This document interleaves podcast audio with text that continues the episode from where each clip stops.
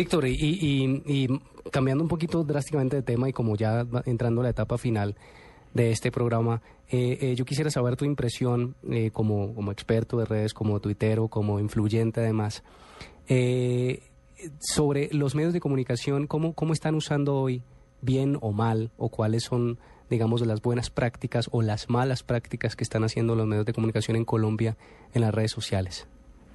No, yo creo que en términos generales en los últimos dos años eh, los medios de comunicación eh, han venido entendiendo mejor cómo funcionan las redes sociales, qué le pueden entregar estas en su relación eh, con los usuarios, con sus ah, audiencias. Al principio era, fueron, hubo muchísimos errores. Los, ah, los medios masivos jugaron de visitante y salían goleados en el estadio de los ciudadanos. Eh, donde usaban muy bien este balón, que eran las herramientas, y entonces el ciudadano los gambeteaba fácilmente. Creo que el error sigue siendo cuando el medio de comunicación le apuesta a ganar en inmediatez, en velocidad al ciudadano. Esa es una pelea que para mí el medio no debería dar. No, y Debe dar esa de la profundización, la del análisis. Y, es que esa pelea eh, parece estar perdida, ¿no? Porque la inmediatez la tiene el que el que está viendo fuera de la redacción. Exactamente.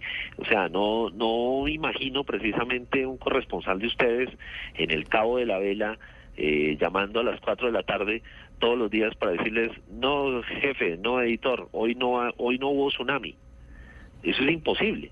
En cambio, el ciudadano sí está allí eh, porque es un turista o porque es un nativo o porque estaba pasando por allí casualmente. Entonces la inmediatez, no, no señores medios, no peleen ahí, eh, peleen con profundidad, peleen con curaduría. Y creo que todavía le falta más a los medios hacer cubrimiento minuto a minuto desde el lugar de los acontecimientos, no solo desde las salas de redacción. Entonces a mí me parece que allí se puede explotar muchísimo más eh, lo que puede hacer una red social por un medio de comunicación. Sí, eso está, eso pues eh, en realidad es una es una intención y una una práctica que tratamos de ejercer todos los días los periodistas de por lo menos del servicio informativo de Blue y es eh, estar más en la calle en contacto con la gente. Pero sí es un, es un, un reto grande, Víctor, porque porque no hay nada más rápido que unos dedos, un teléfono móvil en el lugar de los hechos. Así es. Pero bueno, yo, yo, como decía Carlos, entrando en la, en la recta final del programa, quisiera que de pronto le dijéramos a nuestros oyentes uh, ¿Cómo, cómo, cómo puede entrar, cómo, cómo puede hacerse a esa marca de la que ustedes han hablado y han hecho énfasis?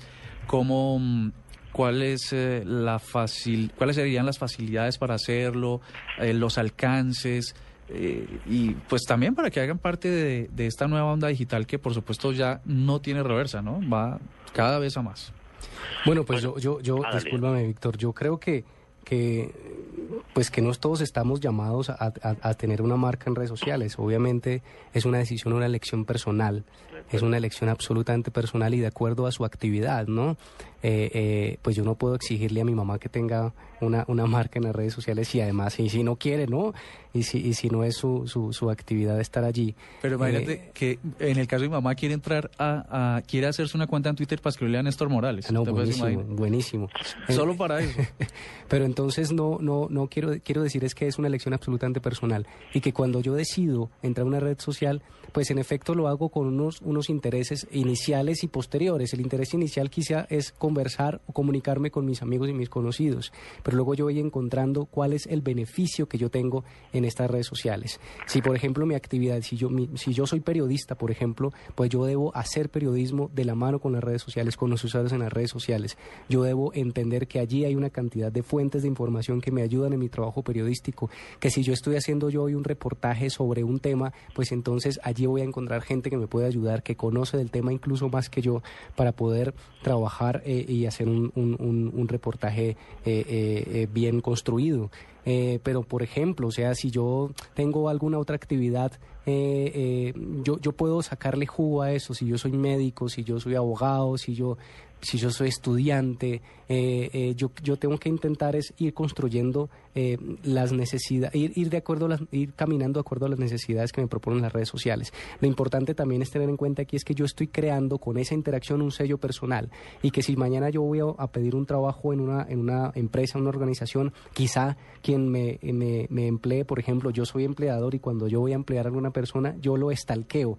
¿Qué es estalquear en el término eh, eh, de redes sociales? Es hurgar en su, en su vida digital quién es esta persona, qué comparte, qué es, cómo escribe en las redes sociales. Entonces, si a mí viene una persona con una hoja de vida y quiere pedirme trabajo, por ejemplo, como community manager, lo mínimo que yo hago es hacer una revisión de su vida digital y si veo el menor eh, eh, error, por ejemplo, pues no, no, no, voy, a, no voy a intentar eh, guiarme por esa persona. Entonces yo voy construyendo con esa interacción, así sea modo de ocio, mi vida, mi marca personal.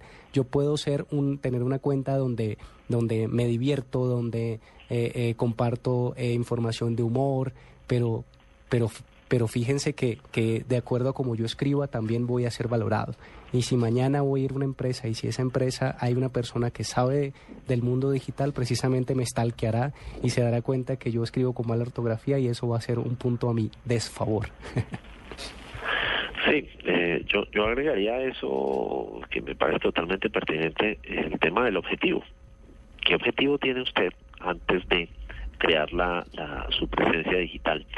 Eh, bueno, presencia digital tenemos todos, lo que pasa es que no siempre es administrada por nosotros, pero ya estamos en redes sociales desde hace rato, alguien nos nombra, alguien nombra las marcas, en fin. Pero cuando se va a crear el perfil, eh, tómese más tiempo para pensar eh, qué quiere hacer, porque la creación del perfil dura dos minutos. En cambio, el qué querer hacer es algo a lo que a veces la gente no le presta atención. Una vez que tiene definido el objetivo, ya ahí sí vienen recomendaciones prácticas. Eh, ponga una imagen, no que no que no quede precisamente el avatar que venga por por efecto en, esa respectiva red social. Eh, complete bien la biografía, el perfil, la descripción, eh, para que la gente sepa qué podría esperar de usted. Eh, tercero, trate de, lograr una especialización en esos contenidos. Eh, en la medida en que si usted habla de todo, absolutamente todo, la gente le quedará mucho más difícil identificar cuáles son los atributos de su marca personal, sobre qué, sobre qué habla y también el tono. Eh, cuarto, conteste. Eh, no, no tenga una presencia autista.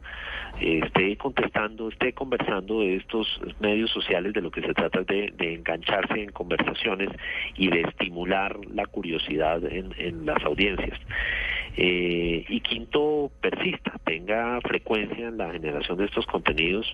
Si usted lo hace una vez al mes, pues obviamente va a ser muy difícil que, que pueda crear una, una marca y, y más allá de eso, que, que puedan llegarle adicionalmente seguidores. Y remato con esa, eh, me dio pie para eso. Sexto, no se obsesione con el número de seguidores o el número de fans. Eh, esos deje que sean un accidente, el resultado de eh, generar y compartir buenos contenidos. Eso sí debe ser una preocupación en cada usuario. Sí, en realidad hay gente muy obsesionada con que el alcance depende del número de seguidores, ¿no? No tiene una relación directa.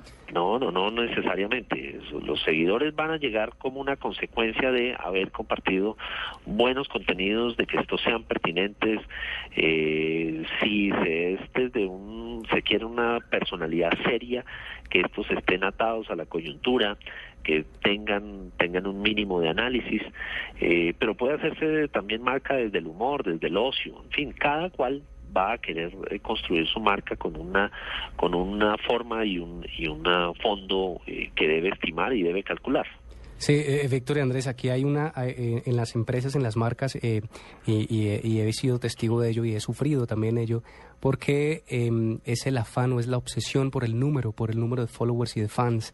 Y quizá yo siempre hablo con las, con las personas con las que he trabajado y es una construcción de comunidad sana, una conversación en torno a mi producto y cuáles son los objetivos de estar en las redes sociales. Digamos, en el caso de las marcas con las cuales yo trabajo, es hay unos objetivos más allá del número de fans y de followers y es si yo puedo tener yo puedo tener 100 seguidores, ¿cierto? Pero si de esos 100 seguidores la mitad por lo menos está hablando o el 30%, ahí puedo identificar yo qué tan sana es la comunidad. Pero si yo tengo 100 seguidores y de ellos no me conversa ni uno, entonces es una comunidad insana, es una comunidad llena de, de, personas que no interactúan o de fantasmas en las redes sociales Lo interesante aquí es que es identificar los objetivos. Yo para qué estoy en las redes sociales, yo como marca o como persona, como medio de comunicación, para qué estoy y además hacerle seguimiento a sus objetivos, ¿no? Lo que llamamos esas métricas, hacerle seguimiento permanente, si en efecto estoy cumpliendo con ellas. Si mi objetivo, por ejemplo, es conversar en las redes sociales para llevar a un segundo paso. Las redes sociales para los medios o para las marcas no son un fin en sí mismas, son más bien un paso, son un paso siguiente o son una conversación para llevar a un paso siguiente, un consumo de información o una, una, una estrategia de negocio. Lo importante aquí, y siempre le digo a la gente que trabaja conmigo, es no se obsesionen por los seguidores, obsesionense por la conversación y por el compartir realmente información relevante y pertinente, que los, como dice Víctor, los seguidores son un accidente.